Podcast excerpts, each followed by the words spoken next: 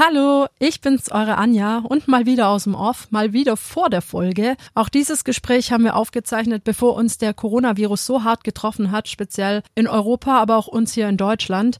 Wir haben natürlich deswegen nicht über den Virus gesprochen, haben auch deswegen noch über Veranstaltungen gesprochen, speziell ihre eigene erste Veranstaltung, die sie ganz groß promoten will.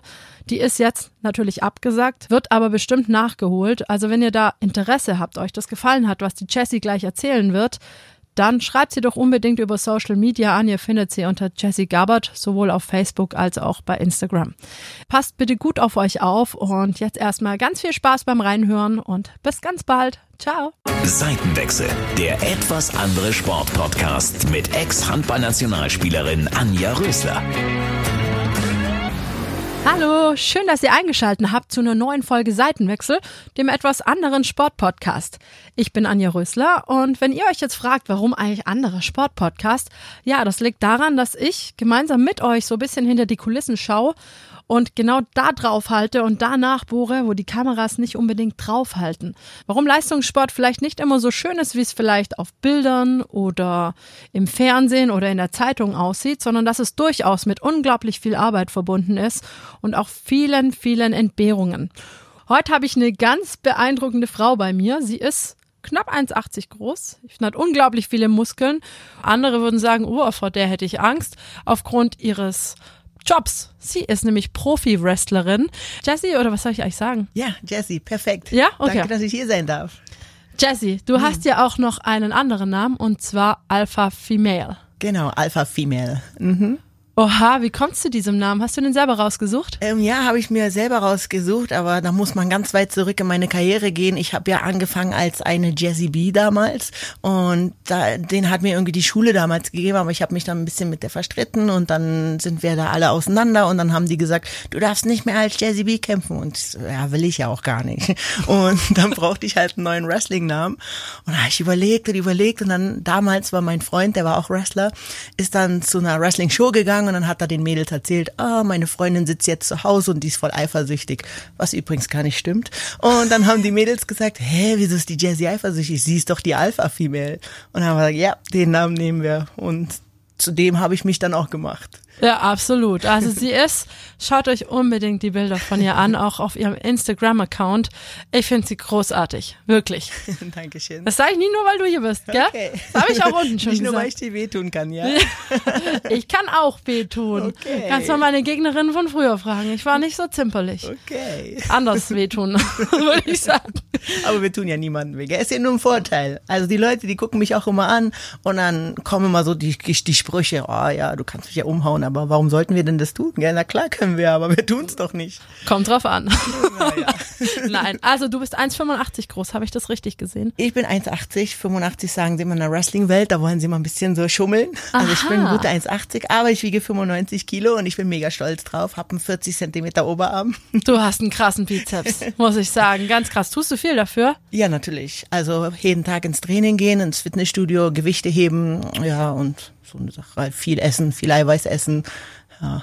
Darf ich mal fragen, Bankdrücken, machst du sowas? Ich mach Bankdrücken, aber weißt du was? Es kommt wirklich nicht darauf an, wie viel du heben kannst. Jeder soll wirklich für sich das Beste geben. Weil, ja klar, die Jungs kommen immer her und kriegen voll die Komplexe, aber du kannst auch mit 20 Kilo und 40 Oberarm bekommen, weißt du? Wenn du halt für dich, wenn dir für dich das 20 Kilo das Schwerste ist, dann kriegst du damit auch deinen 40er Darf Oberarm. ich fragen, was du drückst? Das interessiert mich wirklich. Ja, ich bin nicht so stark. Also mein stärkstes war mal 140. No, du bist gar nicht stark. Nicht so ich fang gleich an zu weinen. Als ich voll im Saft war, war ich total stolz, dass ich so 84 drücken Oh, konnte. wow, nice. Aber meine Beine sind richtig stark. Da schaffe ich 300 Kilo. Das schaffe ich auch mit. Das ist Hammer, oder? Habe ich geschafft mit den Nice. Beinen, ja. Oh, da müssen wir mal zusammen trainieren gehen und Ja, ich bin nicht mehr ganz so gut im Saft, also vielleicht sind es jetzt nur noch 298. Oh, okay. ich push dich. Auf jeden Fall. Nein, also Beine, ich konnte richtig mal hochspringen, da war ich auch noch etwa 20 Kilo leichter, aber Okay. es war halt der Zahn der Zeit und die Schwangerschaft, die Weißt du, was ich dazwischen im. Sommer versucht habe? Vielleicht willst du das auch mal versuchen. Da gibt's da ein Mädel, sie ist total mein Vorbild und sie zerquetscht immer Melonen. Und das habe ich diesen Sommer auch versucht und es hat tatsächlich geklappt. Ja, zwischen die Beine die Wassermelone und dann zerquetschen. das muss ich echt mal probieren. Das war der Wahnsinn. Mein Nachbar kam raus und er sagte, was machst du da? Und hat gleich die Kamera rausgeholt und hat das im ganzen Dorf verschickt. Und ich so, oh, okay, jetzt bin ich berühmt dafür. Brutal. Das muss ich echt mal probieren. Wassermelonen quetschen, alles klar. Du hast es gerade schon angesprochen in deinem Dorf. Du bist aus der großen Metropole unserer Hauptstadt aus Berlin Ja. und wohnst jetzt Richtung Balingen in einem kleinen Dorf. Wenn ich dich mal beschreiben darf, du hast pinke Haare, hast sehr, sehr viele Tattoos, hast jetzt genau zwischen den Augenbrauen jetzt auch noch ein Piercing und ich kann mir vorstellen, in so einem urschwäbischen Dorf kommt das wie an? Sehr gut. Ich habe sehr viele Freunde da. ja, ich bin auf jeden Fall Paradiesvogel. Und als ich da hingezogen bin, das war ja auch eine verrückte Sache. Ich bin da in einem Wohnwagen vorms Gym gezogen, ja, weil ich wollte halt trainieren unbedingt und ja, als Wrestler und generell als Profisportler, wenn man nicht gerade, ja, so, keine Ahnung, so ein jetzt fällt mir gerade Fußballer spontan keiner ein, genau, Fußballer ist, dann hat man halt nicht so viel Kohle. Und dann bin ich halt im Wohnwagen eingezogen. Und du musst dir vorstellen, ich habe halt dann MMA trainiert. Also MMA ist Käfigkampf, wo man wirklich brutal drauf geht. Und dann haben wir aber dreimal am Tag trainiert, weil ich mich auf den Wettkampf vorbereitet habe. Und ich bin nur gekrochen ins, in, zum Gym. Das war irgendwie so fünf Meter, bin ich zum Gym gekrochen und dann wieder zurückgekrochen und ich sah schlimm aus. Und ich sah aber auch übelst brutal aus, weil meine Haare waren halt kurz rasiert an den Seiten. Und ich sah einfach nur richtig schlimm aus und die Leute haben alle Angst vor mir gehabt. Und dann hat auch einmal die Nachbarin, nachdem wir uns dann mal kennengelernt haben und sie rausgefunden hat, dass ich eigentlich ein ganz netter Mensch bin, hat sie mir das dann auch gesagt. Sie meinte, du, wir haben alle Angst, wenn wir dich sehen, dass du uns hier verhaust oder so. Und ich meinte, nee, nee, ich bin ganz in Ordnung. Und also jetzt habe ich wirklich viele, viele Freunde da gewonnen und es macht echt Spaß und ich will auch gar nicht mehr weg da. War es schwer dort anzukommen? Naja, mein Weg war ja auch ein bisschen komplizierter. Also ich bin zwar in Berlin geboren, Großstadt, aber dann bin ich nach München, dann bin ich nach London gegangen, weil ich dort meine Wrestling-Karriere verfolgen wollte. Und dann bin ich nach Tokio gegangen.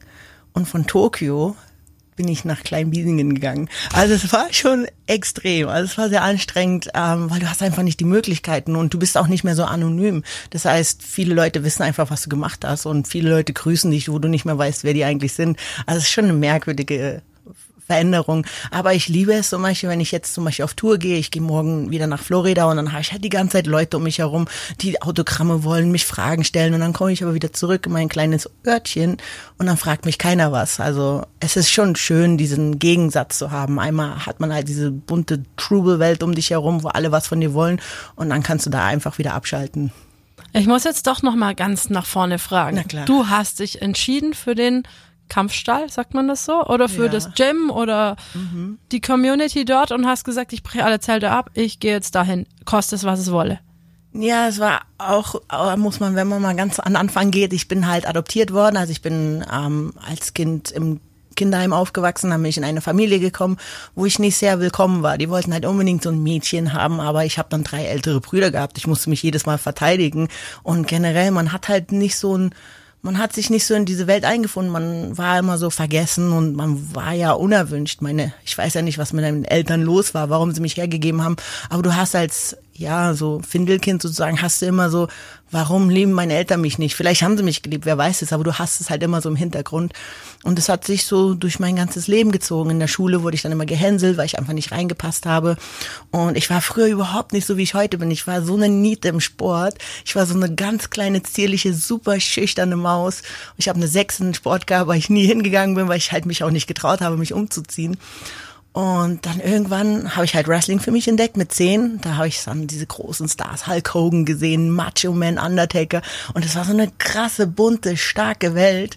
Und da habe ich gesagt, ich will unbedingt so sein wie die. Ich will beliebt sein, ich will stark sein, ich will selbstbewusst sein und geliebt werden auf jeden Fall. Oh, ich Gänsehaut. Ich auch, ich ehrlich auch. Also Und dann ähm, habe ich halt zufällig in Deutschland, in Berlin war das, habe ich dann so zwei Mädels gesehen, die gekämpft haben.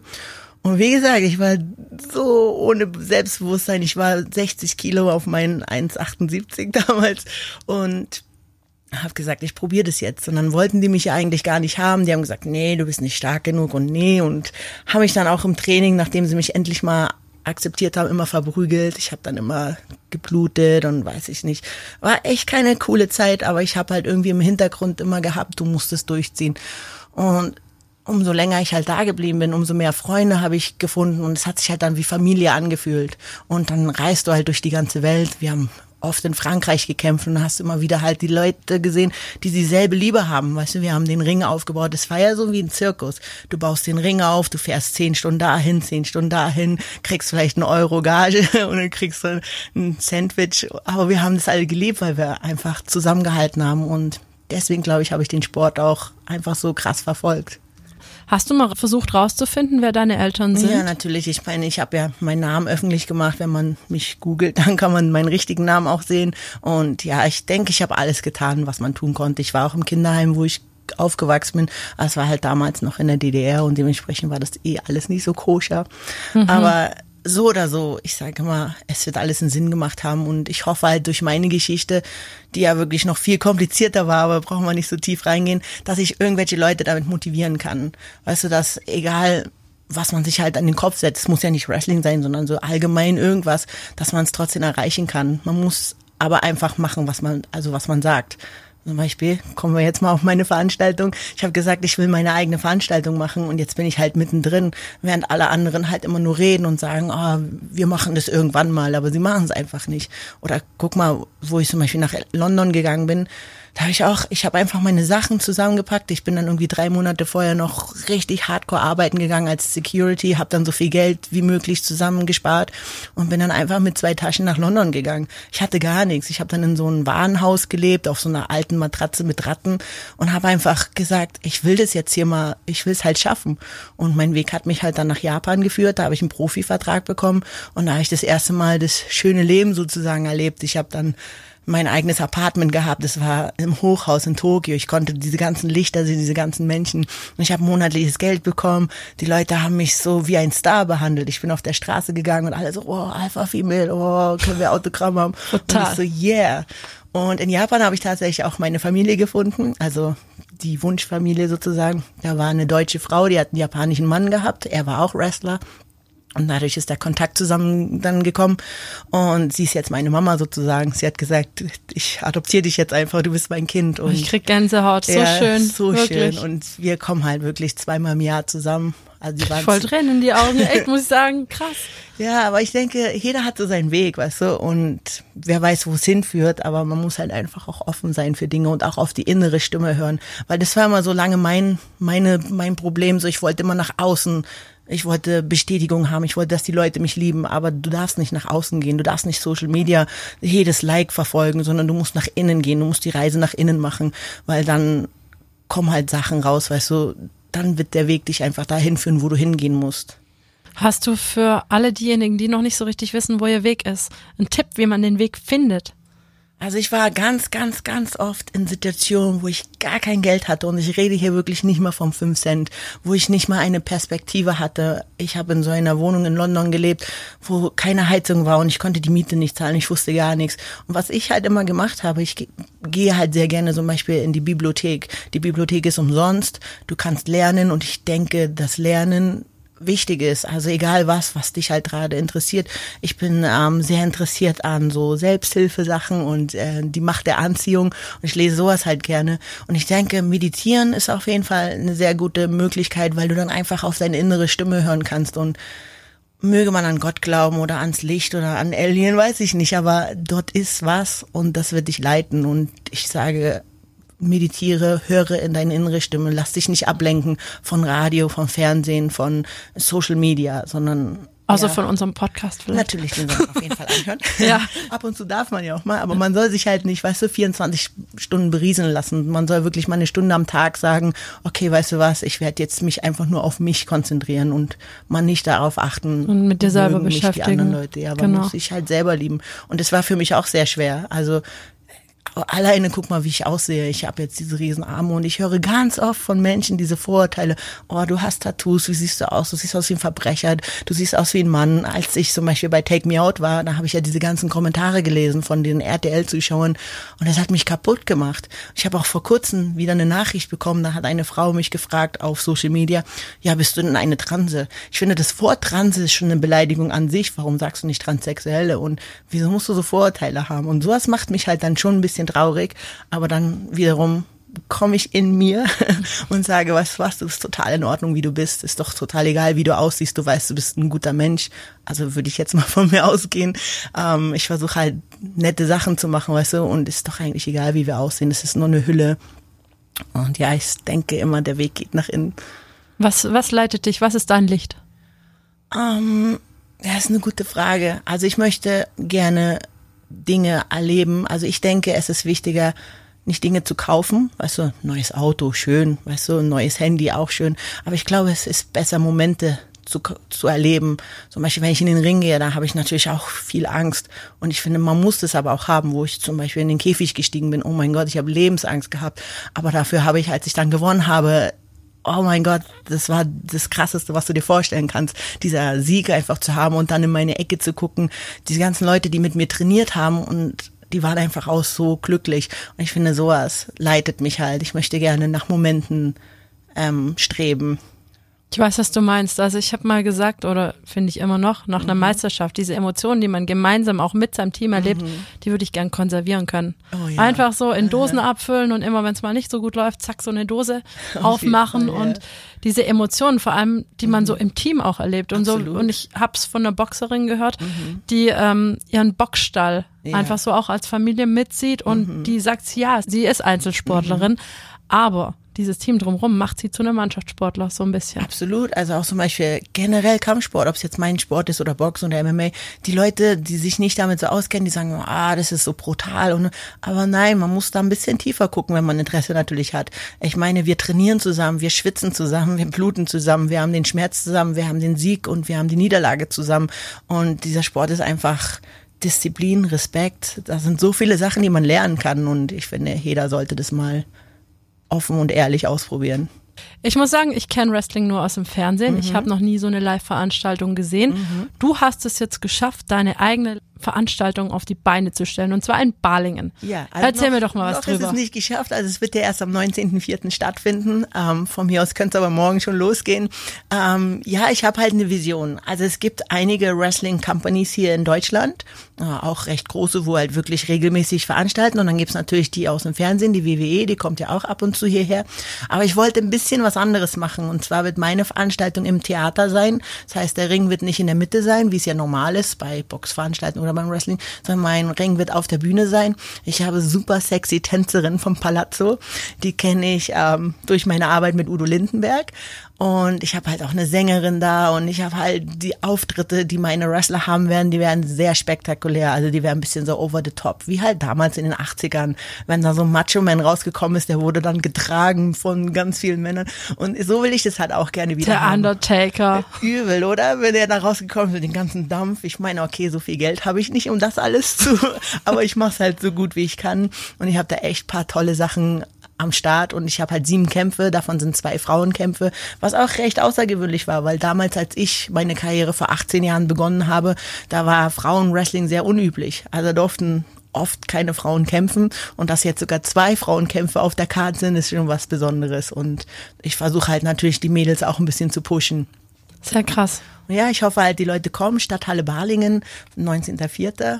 Wo kann man denn Karten kriegen? Ähm, online bei ähm, siriusentertainment.de oder bei Easy Tickets einfach Sirius eingeben. Oder wenn ihr mich findet, Jazzy Gabert, könnt ihr auch ähm, im Internet mich einfach kontaktieren. Sie ist über Social Media auf jeden Fall erreichbar auf für euch. Fall. Instagram.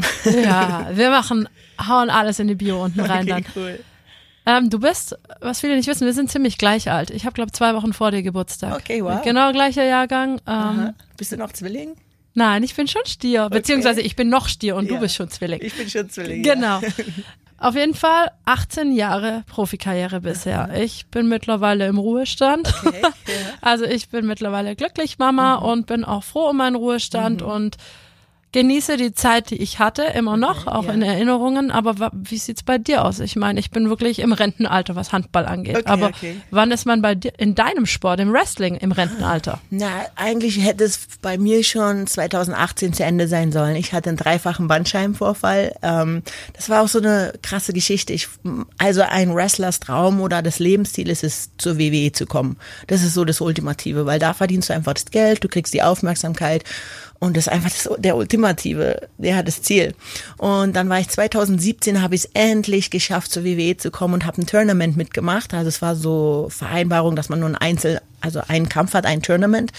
Und die Leute, die sind so ausgerastet. Die haben eine halbe Stunde lang meinen Namen gerufen. Das Du war- hast verloren in dem Kampf, ich habe verloren in genau. dem Kampf, aber ich konnte die Leute echt so krass überzeugen und es hat dann, was mein Herz immer gesagt hat, ich gehöre zur WWE, hat es einfach bestätigt und ich gucke mich so um und ich denke mir so, ah Mann. aber da war für mich schon irgendwie klar, ich habe so Schmerzen, mein, ja, meine Schulter hat irgendwie wehgetan, also gar nicht mal mein Nacken, sondern meine Schulter. Und ich habe einfach so Schmerzen gehabt und ich war irgendwie schon so ausgelaugt nach 18 Jahren, ist einfach schon lange Zeit. Und dann haben die mir aber einen Vertrag angeboten und ich so, wow, krass, okay, das nehme ich jetzt noch mit.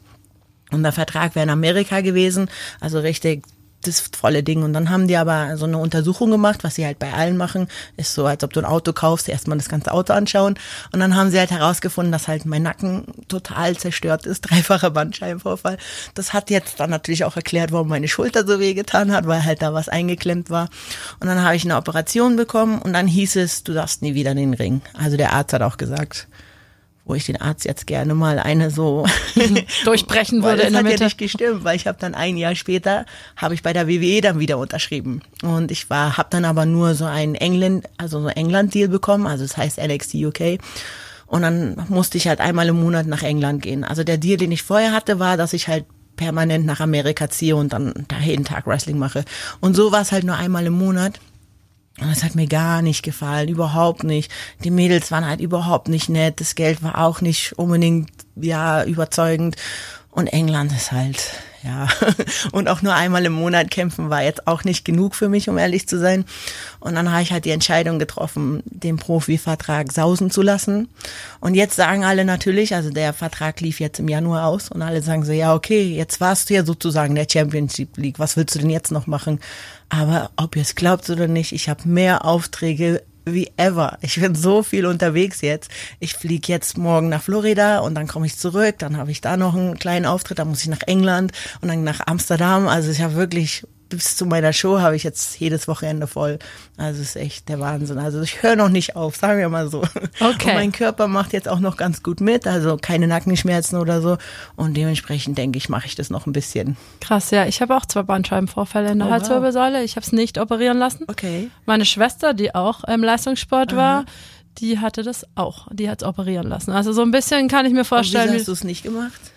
Weil ich Glück hatte, dass es so gut stand, Ah, okay. dass also ich hattest nicht keine musste. eingeschlafenen Arme oder so. Nee, das, die Nerven haben sich beruhigt nach drei Monaten. Okay, wow. Ich habe es konservativ versucht und Mhm. es ging auf der Plan. Ja, mir hat der Arzt eigentlich auch gesagt, ich soll ähm, Cortison, glaube ich, nehmen. Aber wie gesagt, ich wollte ja unbedingt den Vertrag wieder haben und dem, deswegen habe ich gesagt, ist mir egal. Ja, und klar. Mhm. jetzt habe ich halt einen Cage reinbekommen und die WWE-Ärzte haben gesagt, es könnten auch zwei Cages sein. Man könnte trotzdem dann noch Wrestler sein. Also nur zur Erklärung, Cage ist einfach eine künstliche Bandscheibe. Genau. Genau. Aber natürlich, man darf auch nicht, wie sagt man, so nachlässig sein. Ich finde, man sollte natürlich schon auf seinen Körper achten und man sollte sich überlegen, lohnt sich das? Also ist es das wert, diesen Sport zu machen?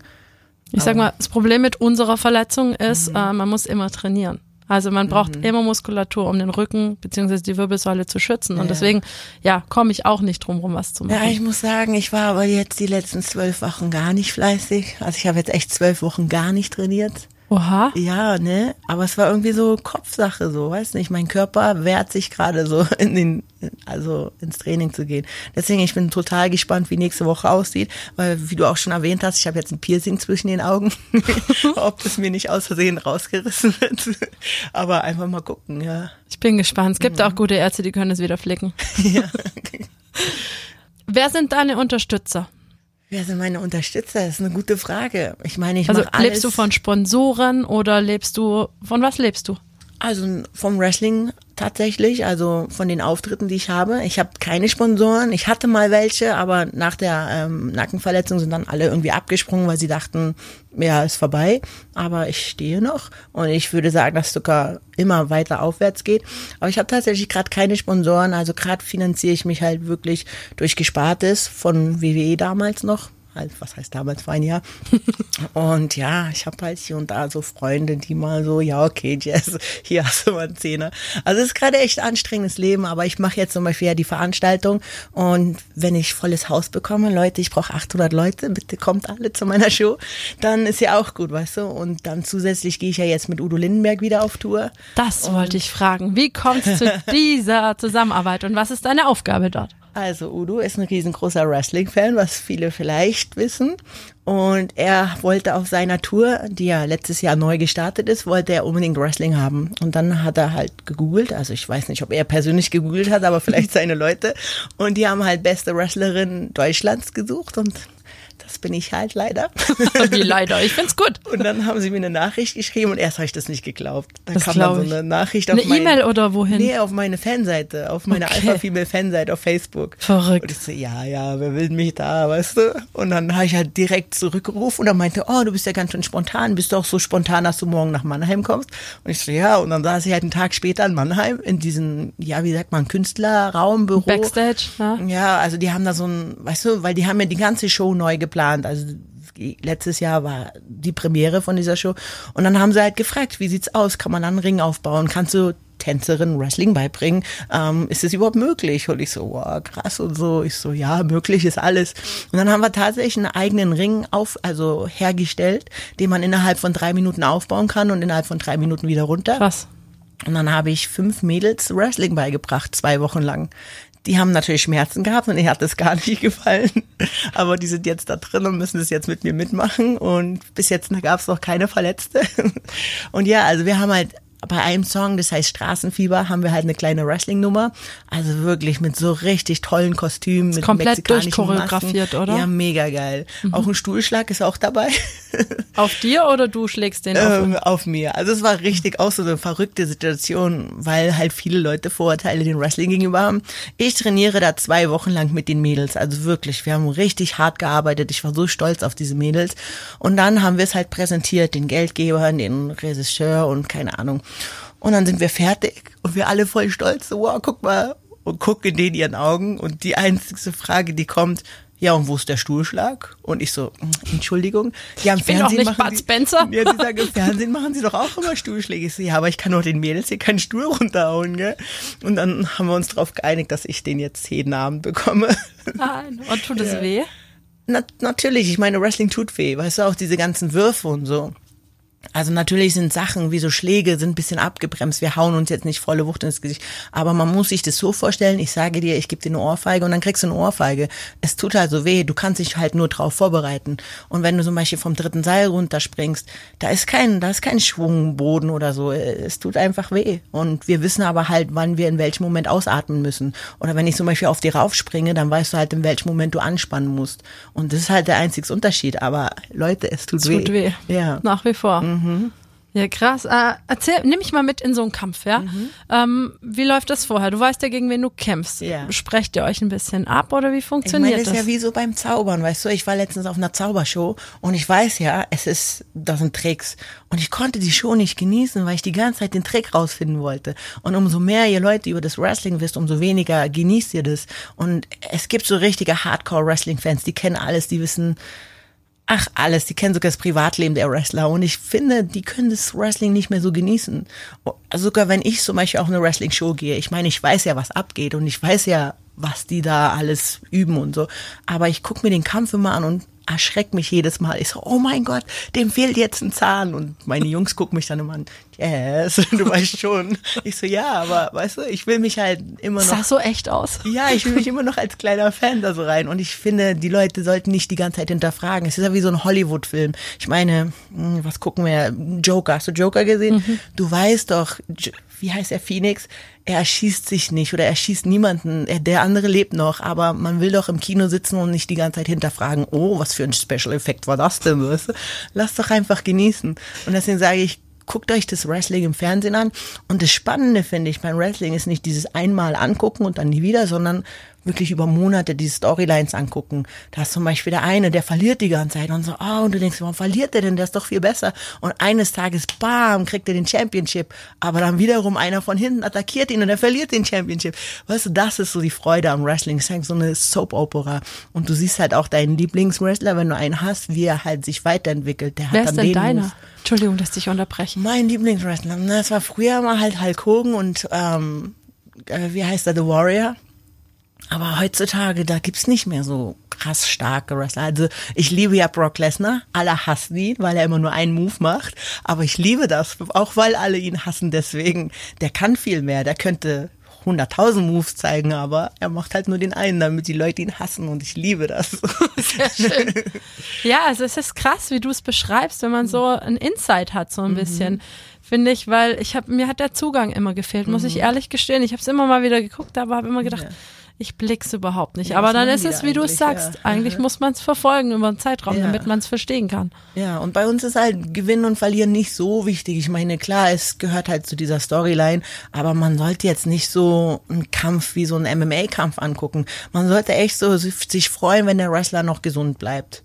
Und heutzutage, die jungen Leute, die machen so verrückte Sachen. Die gehen auf Seil und dann machen sie so eine Fünffach-Salto, so wie beim Bodentouren damals. Also das, ich könnte das nie machen. Ich habe da riesen Respekt drauf.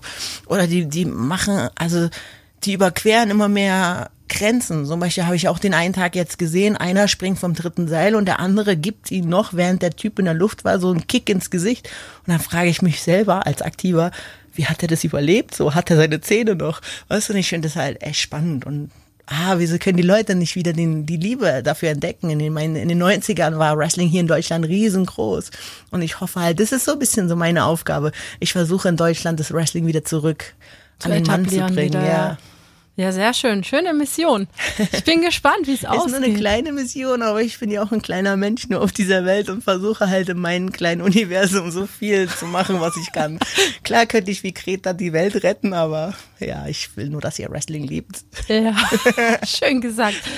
Du bist auch jemand, der über den Tellerrand schaut. Du kämpfst für Frauenrechte, setzt dich unglaublich dafür ein. Mhm. Warum machst du das? Oder ich meine, klar, mir sind Frauenrechte auch wichtig, aber Aha. ich stelle mich nicht vorne hin und sage, so, aber jetzt hier auf die Quote achten. Na, sagen wir mal so, also ich setze mich nicht nur für Frauen ein, ich setze mich für allgemeine Gleichberechtigung ein, weißt du?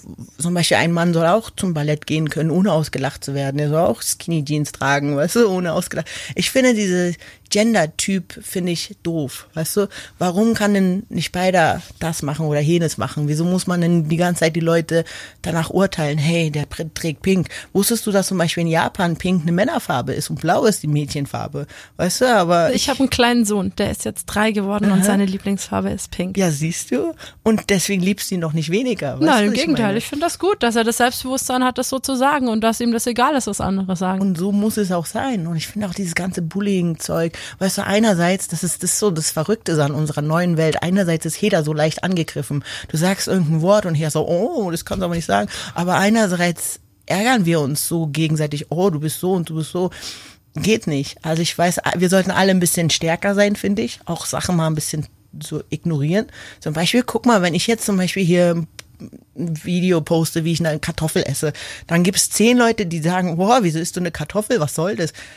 Halt doch einfach deinen Mund. Wenn du nicht willst, dass ich eine Kartoffel esse, dann sag doch nichts, dann geh doch auf ein anderes Profil, weißt du, was ich meine?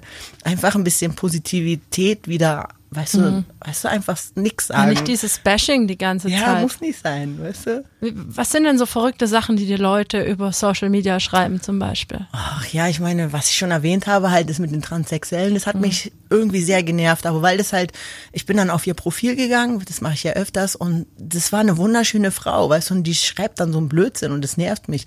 Und was mich auch nervt, ist, wenn ich zum Beispiel dann, also wie gesagt, ich checke eigentlich immer die Profile, wenn ich sehe, dass irgendwas Negatives kommt. Wenn ich dann sehe, es war eine Mama mit ihrem Kind oder ein Papa mit dem Kind, dann, dann schreibe ich dir auch persönlich an. Ich sage so, guck mal, du schreibst das zu einer fremden Frau, du kennst mich nicht. Was bist du für ein Vorbild für deine Tochter oder für deinen Sohn?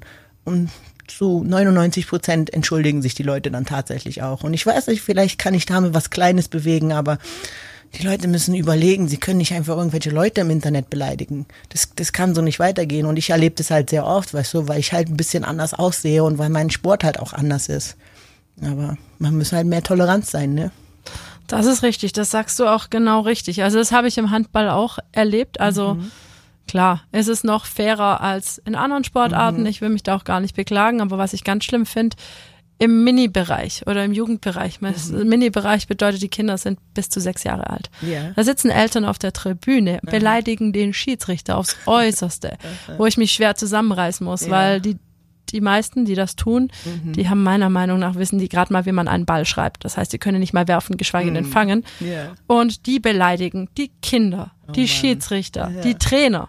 Und ich denke mir immer, ich will eigentlich nicht, dass mein Kind solche Schimpfworte hört. Ja. Finde ich unglaublich und ich kann nicht nachvollziehen, wie man so sein kann, ja. weil das eigene Kind kriegt das ja sehr wohl mit. Mhm. Und erstens ist man das Vorbild. Mhm. Man will ja nicht, dass deine Kinder Schimpfwörter sagen, ja, das aber stimmt, das stehe ich oben mit der Mistgabel quasi und beleidige alle her. Also ich kann sehr gut nachvollziehen, was du meinst. Wie ist es in der anderen Richtung? Beispiel, du bist ja auch eine starke Frau. Bekommst du auch manchmal so Nachrichten wie, ja, können wir mal kämpfen miteinander? Kannst du mich hochheben?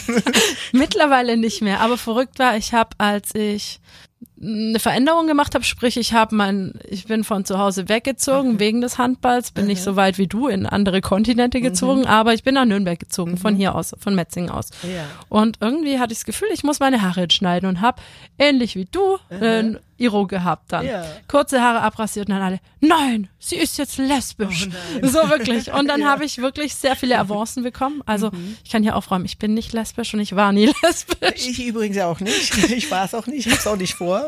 Aber ich habe halt viel als Türsteherin gearbeitet. Ne? Oh mein Gott, wie oft ich angebackert worden bin von den Frauen.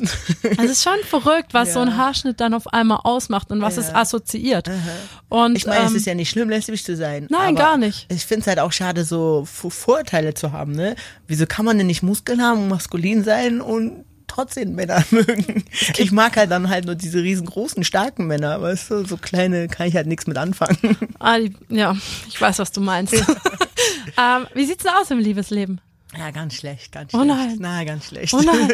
und ich verstehe nicht warum. Also manchmal gucke ich so andere Frauen an und denke mir, wenn die es schafft, wieso schaffe ich es denn nicht? Das ist echt fies. Also ich, ich denke schon, dass ich eine gute Frau bin, weißt du? Also ich koche auch, wenn es sein muss, aber ich räume auf. Du, ich bin auch sogar noch sehr oldschool. Also bei mir hat der Mann schon mehr das Sagen und ich suche auch einen Mann, der halt das Sagen hat, weißt du, und mich auch mal zurechtweisen kann und zu mir sagt, hey, Kleines, das, aber wenn er das sagt, muss er halt groß Auch so ein sein. weißt bisschen du? den Beschützerinstinkt Ja, auch ist auspackt, so, ja. Ne? Aber nee, also den letzten, das war auch so eine doofe Geschichte. Ich habe mich mit einem jungen Mann getroffen und der war ganz okay. Er war jetzt nicht mein Traummann oder so. Und dann haben wir uns verabredet, wir treffen uns am nächsten Tag. Also das war halt spät abends, wo wir uns getroffen haben und dann sagen, komm, wir treffen uns am nächsten Tag. Und dann bin ich halt nach Hause und er auch nach Hause. Und dann hat er mir noch eine Nachricht geschrieben, hey, du bist voll die Süße. Das hieß für mich, wenn er schon zuerst die Nachricht schreibt, dann ist ja da Interesse da. Weil kann ja sein, du triffst dich zum ersten Mal, dann ist doch nicht das, was man erwartet und mh, dann geht man halt getrennte Wege. Aber er meinte dann so, hey, süß. Und ich sage, oh cool, dann treffen wir uns ja morgen um 10. Ja, naja, wer kam nicht? Ach, Ich war da. richtig versetzt. Richtig versetzt. Das ist ja voll Und dann fies. meinte er nur, er hat verschlafen. Ich meine, das ist ja okay, kannst ja Nee, das verschlafen. ist nicht okay. Aber meld dich dann später, wenn du dann wach geworden bist, weißt Oh, du? hat sich nicht mehr gemeldet, das war's dann. Ja, er hat dann schon dann irgendwann so, und das war jetzt auch am Valentinstag, und dann hat er nicht mal geschrieben, so, weißt du? Und dann denke ich mir so, okay, dann scheint es ja doch nicht so wichtig zu sein. Ja, ich weiß noch nicht, ich bin auch nicht mit diesen ganzen Online-Dingen da. Ich habe auch mal so einen Amerikaner kennengelernt online und der war so toll. Wir haben bestimmt ein Jahr lang geschrieben und so Nachrichten und Bilder und so. Und er war echt toll, so die Stimme, die war so mega. Und dann nach ein Jahr haben wir uns dann endlich mal getroffen. Und dann sehe ich ihn nur, also ich saß im Café und habe auf ihn gewartet, dann sehe ich, wie er so reinkommt, seine ganze Körpersprache und alles war einfach nein, so, weißt du, Oh mit so einem will ich nicht zusammen sein. Der lief halt so ein bisschen wie so ein Opfer. Jetzt aber. ja, so geknickt, so, weißt du, so. Wenn, dann, Oh. wenn du schon ein großer Mann bist, dann lauft auch, weißt du, so, als ob die die Er Welt weiß, wie er gehört. gehänselt wurde. Ja, wahrscheinlich. Aber das war dann so traurig, so ein Jahr so verschwendet, so. Oh nein. Take me out. Ja. Du warst dabei. ja. Jetzt kam erst die Wiederholung und kommt gerade die Wiederholung deiner Staffel. Wie war's denn? Wie ist es tatsächlich in so einer Show zu sein? Mega cool. Also es ist meine Lieblingsshow, gell? Und die Leute haben mich öfters mal gefragt, ist doch alles gefaked und gestellt. Aber nein, gar nichts. Also natürlich, wir kriegen eine einzige Vorgabe. Und zwar die Vorgabe ist, wir sollen nicht das sagen, was die Vorrednerin schon gesagt hat. Das heißt, wenn die jetzt zum Beispiel sein Hobby bemängelt hat, dann sollst du jetzt nicht auch nochmal aufs Hobby draufreiten. Äh, aber er kommt halt spontan zu dir. Deswegen kommt wahrscheinlich bei manchen Frauen dann so ein bisschen Käse raus. aber den Mann zum Beispiel sehen wir vorher nicht. Also der kommt tatsächlich zum ersten Mal darunter. Und ja, und jeder sagt halt frei, was er will. Und jeder kann buzzern, wie er will. Man kriegt da keine Vorgaben oder so. Und ja, manchmal kommt halt, wie ich bei meinen Kollegen schon mitbekommen habe, ein bisschen Käse raus. Und manchmal halt ganz witzige Sachen. Ja, Take Me Out für alle, die das nicht kennen. Wie würdest du die Sendung beschreiben? Um was geht's? 30 Frauen buzzern um einen Mann. Wer buzzert, ist raus. Okay. Und ähm, ich habe deine Sendung nicht gesehen. Wie ist es ausgegangen? Ich habe tatsächlich acht Staffeln, also acht äh, Sendungen mitgemacht. Also es waren, ja, also am Anfang waren halt echt nicht so tolle dabei. Wir waren halt ziemlich klein und ja, komische Menschen waren dabei.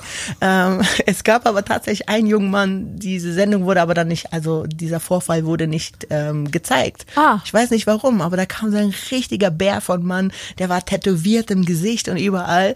Und da war noch eine Anna, wer, wer die Sendung jetzt anguckt oder nachgucken will, ich glaube auf TV Now, TV Now läuft sie auch. Da war eine Anna, sie war wie ich so tätowiert und die steht wie ich auf Wikinger, ne? Und da kommt halt dieser Typ, Bär von Mann raus, Anna und ich gucken uns an, sagen so, ja Mann, der ist unser Baby. Und dann wirklich schon fast letzte Runde, alle haben so rausgebuzzert, nur Anna und ich und zwei weitere sind noch drin geblieben. Wir gucken uns an, wir so, ja Mann, das ist unser. Und dann war er halt dran, er musste jetzt zwei Mädels rausbuzzern, sodass noch zwei übrig bleiben. Jedenfalls läuft er zu Anna und buzzert Anna raus und ich so, ah ja, er nimmt mich. Dann kommt er zu mir und buzzert mich auch raus. Zack, zu viele Tattoos. Und wir so, wow, ja, wir sagen so, wow, und der Moderator was, das Publikum was, wir so was. Und dann sagt er, ja, ich mag keine Tattoos. Nein! Und das Witzige ist, dann hat er, also dann hat er so ein anderes Mädel genommen, die aber sehr gut mit uns befreundet war. Und dann hat er so gelästert über uns. Dann mag er, ja, die Anna war ihm zu fett und ich war so, äh, Pitbull hat er mich genannt. Und dann sind Anna und ich nach der Show bei der Backstage-Party auf ihn zugegangen und sagen so, ja, weißt du was, wenn wir nicht dein Typ sind, kein Problem. Aber lästern brauchst du nicht. Und er so, nee, ich hab nicht gelästert. Und wir so, wow, Eier hat er auch nicht. Und dann hat uns das Kamerateam so weggezogen. Der sagt, bitte, könnt ihr ihn bitte nicht verprügeln? aber wir waren, Lustige wir waren. Geschichte. Sehr ja, aber witzig. schade, der wollte. Ich glaube, er war auch nur für Promotion da, weißt du, Mhm. die er dann nicht bekommen hat, weil er ja nicht gezeigt worden ist. Sowas aber auch. Sowas aber auch. Karma is a bitch. Ja, ist so. Ja. Aber ja, also, ja, aber das ist auch die Sache. Ich wollte gerade einen Single-Aufruf machen. Ja, mach, mir. mach. Aber nein, das Problem ist, also es ist echt nicht bös gemeint, Leute, aber manche Menschen schreiben mir, guckt doch einfach mal in den Spiegel und dann überlegt euch mal, wie ihr mit mir so, weißt du, es gibt einfach Männer, die schreiben mir, also wirklich, nicht bös gemeint, aber das kann nie was werden, so, weißt du, so 10 Kilo Max, weißt du. Nein, den trage ich dann über die Schwelle, das geht nicht, Leute. Ja, nicht Ich nur dorthin. So, ich brauche so einen richtig geilen Instagram-Typen, weißt du, den wir uns beide präsentieren zur Welt, weißt du, und kämpfen Versteh. da draußen. Und zu Hause gibt's dann keine Kämpfe mehr. So ein anderer Wrestler muss Nee, es Wrestler Wrestling geht auch nicht. Nein? Nein, Wrestler sind Fremdgeher. Alle Sportler sind Fremdgeher. Nein, sind Habe nicht ich alle. so die Erfahrung gemacht. Oh nein. Nein. Da gibt's bestimmt noch einen guten da Zu viel draußen. Testosteron ist auch nicht gut. Das äh, stimmt. Das ist Ja. auch medizinisch, glaube ich, Irgendwo belegt. wird das schon sein. Ich, ich suche so The Rock oder Jason Momoa. The weißt du? Rock. Dwayne Johnson. Dwayne Johnson. Mhm. Ja, der ist ziemlich cool. Der hat ja seine Tochter nach mir benannt, ne, weil er so ein großer Fan von mir ist. Der Nein. ist auch Jazzy. Ja. Dann hat nichts mit mir zu tun. Natürlich hat das was mit dir zu Zufall, tun. Oder? Nein, das ist kein Zufall. Wenn er dann immer sagt, meine Jazzy, dann sagst du, ja, hier Ja, bin ich, ich. hier bin ich. Ruf mich an. Ja, genau. Oh Ah, Mann, ich schön. hoffe, das hören meine ganzen Wrestling-Freunde nicht. Dann sagen sie, sie ist doch doof. Nein, ich bin's lustig. genau. So, was haben wir noch? Ich habe noch ganz schön viele Fragen. Oh, okay. Nein. Nein, ich könnte tatsächlich stundenlang noch mit dir weiterquatschen. Aber was mich dann tatsächlich interessiert, Mhm. du führst ein sehr hartes Leben, sehr viel Training und das ist geprägt von Härte natürlich. Mhm. Wie lädst du deine Akkus auf? Oh, das ist eine schöne Frage. Aber weißt du was, ich würde nicht sagen, ich habe ein hartes Leben. Also ich, also ich denke seit neuestem auch immer sehr, sehr viel nach. Und heute in der Bahn zum Beispiel, wo ich hierher gefahren bin, ich fahre Bahn, ja. Weil du keinen Führerschein hast, ne? Weil ich keinen Führerschein habe. In Berlin und in Tokio und in München brauchte man keinen Führerschein. Und jetzt seit ein paar, ich bin jetzt drei Jahre in Biesingen, fällt mir auf, ich könnte mal einen gebrauchen. Schwäbischen Alb ist es Es schwierig. ist unglaublich. Aber ich habe Zu zum Pferd vielleicht. Hm? Oh, aber schwer mit dem Koffer. Aber heute hat mich zum Beispiel einer mitgenommen, weil er mich erkannt hat auf der Straße, hat gesagt, komm, ich fahre dich zum Bahnhof. Das war nett. Das ist sehr nett. Genau. Und ja, auf jeden Fall wollte ich sagen, ich finde, dass ich kein hartes Leben habe, weil ich keine Kinder habe. Ich habe heute so ein schreiendes Kind gedacht, gehört und die Mutter total überfordert. Und dann dachte ich mir, Gott sei Dank habe ich kein Kind. Hört sich richtig böse an wahrscheinlich, aber ich habe diese Verantwortung nicht. Ich habe hier nur Verantwortung für mich selber. Ich habe jetzt zum Beispiel ja auch keine Familie, keine Eltern, kein irgendwas. Und wenn jetzt, bei mir kann keiner wegsterben, weißt du, was ich meine? Also ich sehe immer so Leute, wie sie übertrieben traurig sind und ich weiß dann auch nie, was ich so antworten soll. Und ich habe ja auf meinen Händen Born Free stehen und ich glaube, das ist wirklich so was Positives. Na klar können viele sagen so, oh, du hast keine Eltern und so, aber es ist auch ein, ein Blessing, was ist irgendwie was Gutes. Weil wie gesagt, keiner kann mir wegsterben und ich habe niemanden, um den ich mich kümmern muss. Natürlich mache ich mir auch seit neuestem so Gedanken, ja, wer kümmert sich denn dann um mich? Weißt du, ist natürlich auch so eine Sache. Aber ich glaube, es noch, finde ich, kein hartes Leben. Ich meine, ich reise die Welt, weißt du, ich kann machen, was ich will. Ich kann heute sagen, hey, weißt du, ich habe keine Lust, ich gehe dann dahin oder dahin. Ich kann die ganze Nacht aufbleiben und den ganzen Tag schlafen, weißt du? Also ich finde mein Leben richtig chillig. Ja, das klingt schön. Ich denke, jeder muss seinen eigenen Weg sehen und vor allem finden. Absolut. Und ähm, es ist immer schwierig, sich zu vergleichen. Natürlich ja. ist es schön, so frei zu leben. Mhm. Ich bin mhm. natürlich auch froh um die Kinder. Mhm. Und klar, wie du sagst, jeder ja. soll seinen eigenen Weg so. gehen. Jeder ist frei geboren. Aha. Viele können trotzdem nicht tun, was sie wollen. Ja. Aber es ist schön, wenn man seinen Weg findet. Auf jeden Fall. Viele sagen immer, ja, wenn du dann ein Kind hast, das ist was ganz anderes und kannst du nicht so, das ist was ganz anderes. Aber ich will es gar nicht ausprobieren, um ehrlich zu sein, weil dann hast du es ja. Du kannst es dann nicht wieder weggeben. Weißt du, manchmal mache ich so Babysitten und ich mag Kinder, ich liebe Kinder. Aber manchmal, weißt du, bin ich Schön, wenn man sie wieder abgeben kann, ne? Ist so, gell? Aber dann sagt sie, nein, das ist ja mit eigenen Kindern was ganz anderes. Und so, ah, den würde ich, die würde ich auch gern mal abgeben manchmal. Gibt schon Momente. Also natürlich ist nicht alles Sonnenschein, aber hm. es ist für mich die Bereicherung schlechthin und mein ja. Leben hat sich um 180 Grad gedreht, natürlich. Ja. Ins Positive? Ja, für mich okay. schon. Ja, also auch, cool, auch, du, du hast andere Interessen. Aha. Du erfreust dich an anderen Dingen und ja, was meinst du, wie wir geklatscht haben, als das Kind das erste Mal nicht mehr in die Windel gemacht hat, ne? Da freut man sich über so einen Babypoop, ne? Ja, ist so. Hätte ich nie gedacht, dass ich mal so eine Mama bin, die dann sagt, yay, fein gemacht. Ja, wir hatten mit Udo auf Tour, hatten wir auch ein Baby tatsächlich da. Und es war auch so eine, ja, sie war gleich auch in meinem Alter, oder sie ist immer noch in meinem Alter und hat jetzt nach einer, also die haben sehr, sehr lange probiert und haben es dann endlich geschafft, ein Baby zu bekommen. Und sie hat es dann mit auf Tour genommen und ich habe es halt dann jeden Morgen immer abgenommen für eine Stunde, weißt du. Und da habe ich auch gesehen, gesehen, wie die sich gefreut haben für jeden kleinen Schritt. Also auch wenn das Kind, weiß ich nicht, mal so eine Gesichtsbewegung gemacht hat, die neu war. Hat, genau. Das war schon, das war schon Wahnsinn, so weißt du. Und das sind Meilensteine. Das, auch so, ja. das sind Meilensteine, wirklich. Aber also. weißt du, solange ich keinen Partner habe, wie kann ich denn an ein Kind denken? Weißt du, das wäre sehr egoistisch von mir. Ich würde auch nie wollen, eine alleinerziehende Mama zu sein, weißt du. Also wenn, dann würde ich schon versuchen, eine richtige Familie zu haben. Aber ich kann es mir halt nicht vorstellen, weil ich es ja auch nicht gewohnt bin, weißt du. Ich denke, mein Leben ist halt, ja, man kann schon sagen egoistisch. So bin ich halt aufgewachsen, weißt du, ich musste mich ja immer um mich selber kümmern. Ich mit 16 habe ich auf der Straße gelebt, da hat sich auch keiner nach mir gekümmert oder so. Und ich glaube, das ist so ein roter Faden in meinem Leben, dass ich mich halt immer um mich selber kümmern muss. Und ich kann mir halt echt nicht vorstellen, jemanden zu haben, um den ich mich kümmern muss. Ich denke auch bisschen so, was soll ich den Kindern schon beibringen, weißt du, ich weiß nicht.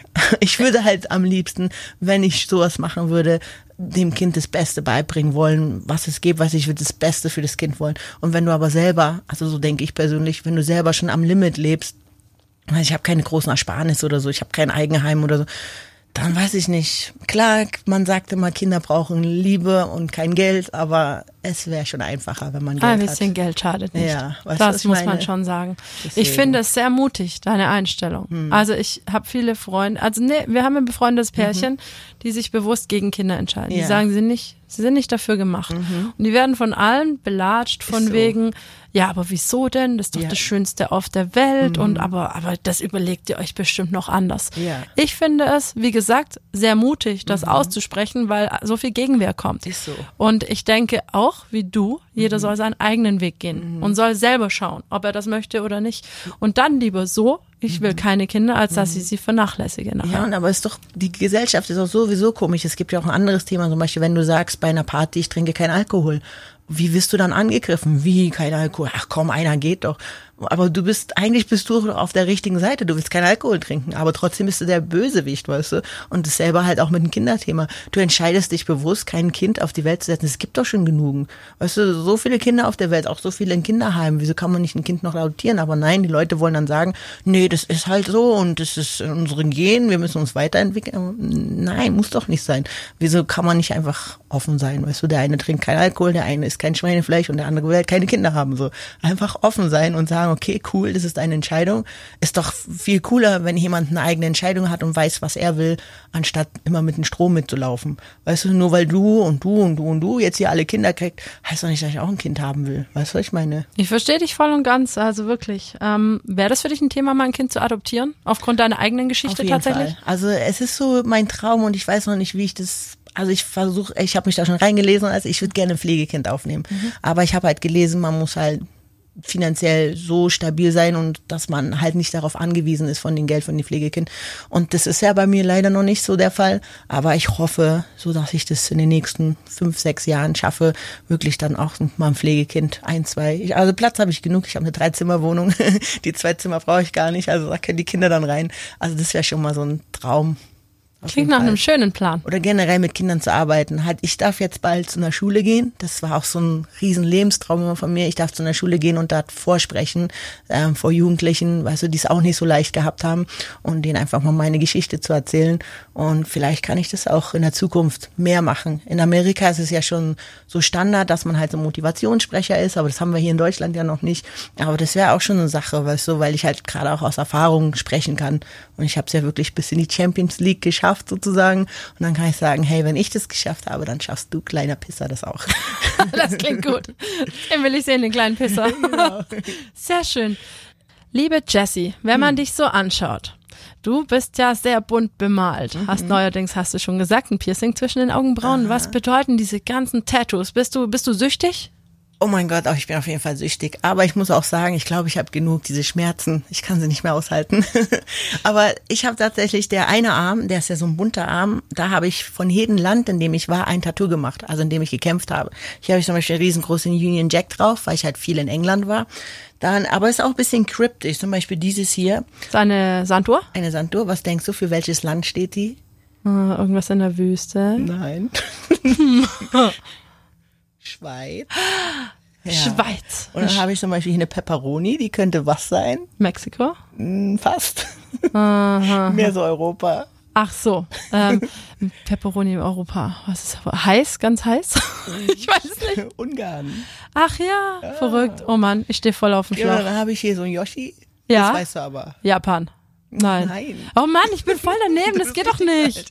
Yoshi, Mario und Luigi sind. Italien. Genau. Mensch, den Yoshi hätte ich von Nintendo, was weiß ich, nach Japan gepackt. Kennst du das hier? Ein Auge, Ja, aber was für ein Auge? ein blaues Auge.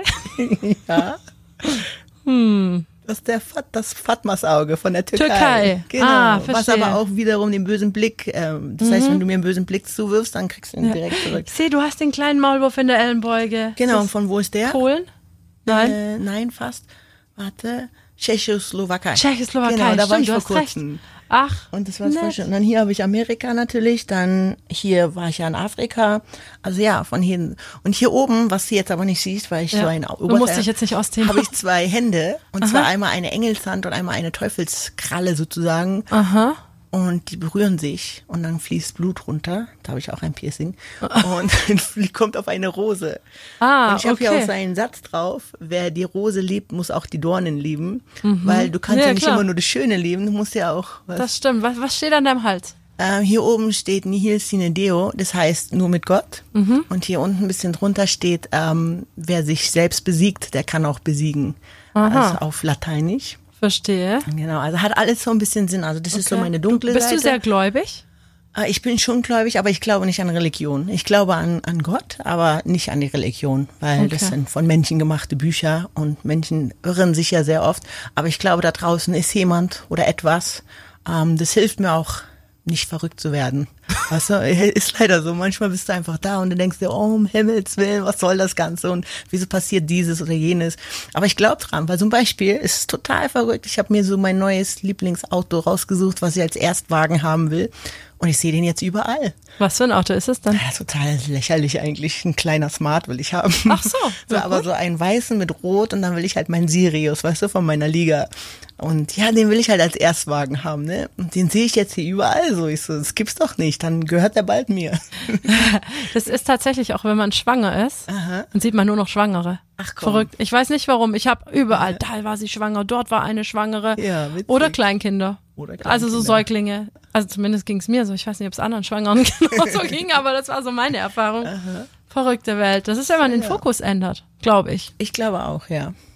Und ja, ich hatte immer gesagt, ich will unbedingt mal so Tattoo-Model werden oder so. Und seit neuestem melden sich immer mehr Tätowierer, die sagen, wenn du willst, kannst du zu uns kommen, kriegst ein Tattoo und du machst halt ein bisschen Werbung für uns. Okay. Das heißt, mein Körper wird bald fertig sein. Oha. Und ich mache halt ganz viel Werbung. Aber ich habe den einen Tag so einen Mann gesehen, ich war auf einer Tattoo-Messe und der hat sogar im Gesicht, der war überall tätowiert, der war so schön. Und ich weiß, dass viele Leute mögen das nicht. Also letztens kam auch einer auf mich zu, meinte, ja, du weißt schon, dass es nicht mehr zum Abwaschen geht. Ich so, ja, Echt? Gott sei Dank, das war ganz schön teuer, Mann.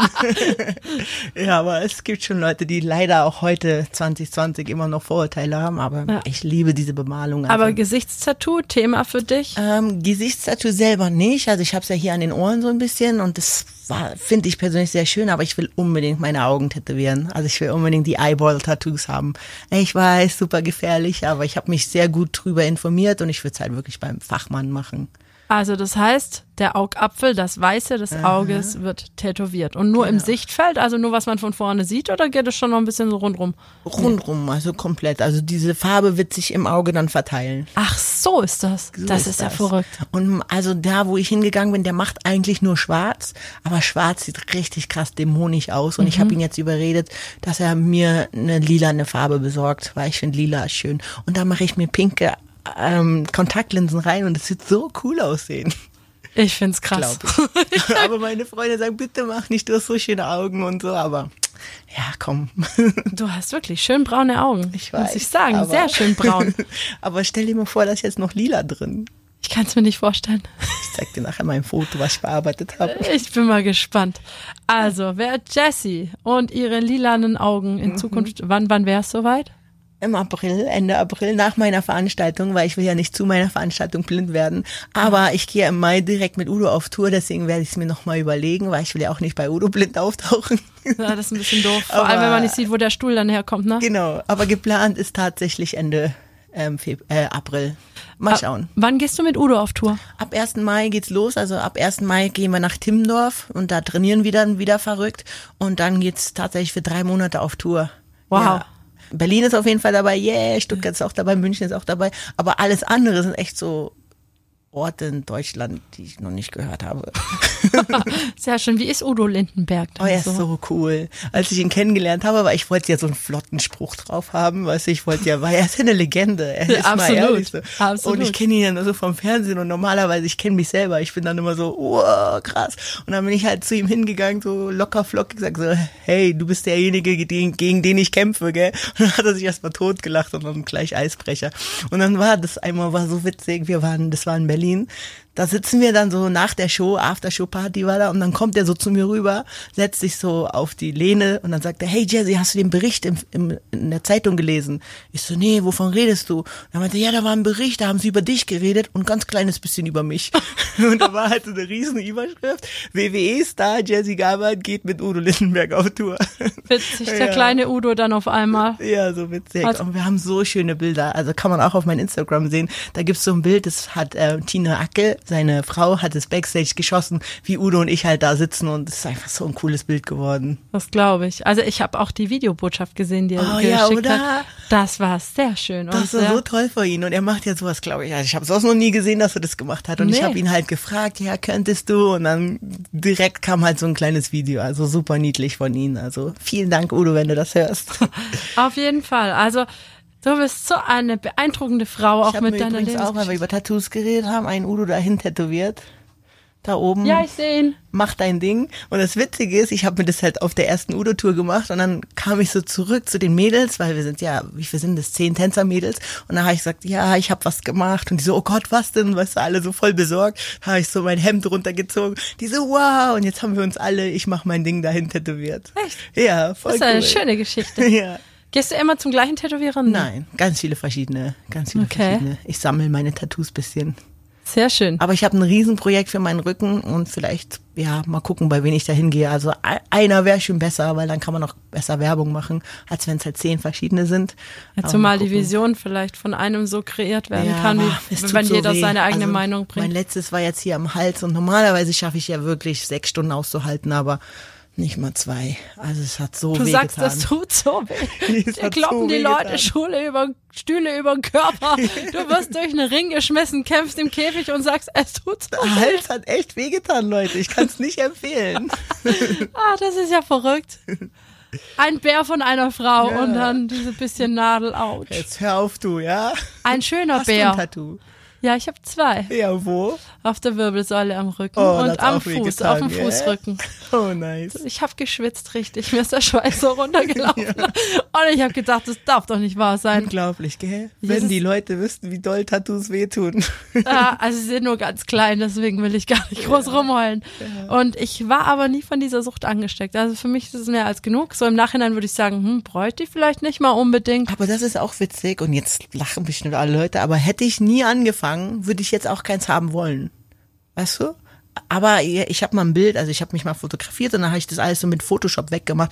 Sieht schon komisch aus. Also Ja. mit Bilder sieht schon cool aus. Also Aber ich, wenn ich es jetzt nochmal, weißt du, rückgängig machen könnte, weil dann äh, weiß ich zum Beispiel, hätte ich viel mehr im Film- und Fernsehgeschäft, hast du einfach viel mehr Möglichkeiten. Weißt du, aber so ein tätowierter Körper halt, dann bist du halt dieser eine Typ. Genau. Ja, aber ist halt jetzt so. Na, du kannst jetzt nicht mehr ändern, ne? jetzt nicht mehr ändern.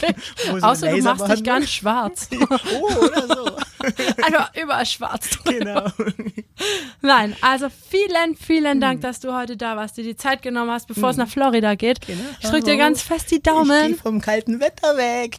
Lass es dir gut gehen, werd schön knackig braun Mhm. und ähm, ich freue mich, viel von dir zu hören, zu sehen. Mhm. Wir drücken dir für deine Veranstaltung natürlich ganz fest die Daumen, dass das Haus voll wird Mhm. und damit es voll wird. Vielleicht nochmal ein kleiner Aufruf an alle da draußen. Wo sollen sie hin? 19.04. Kommt bitte in die Stadthalle Balingen von 17 bis 20 Uhr. Sieben Kämpfe und es wird einfach richtig krasse Action.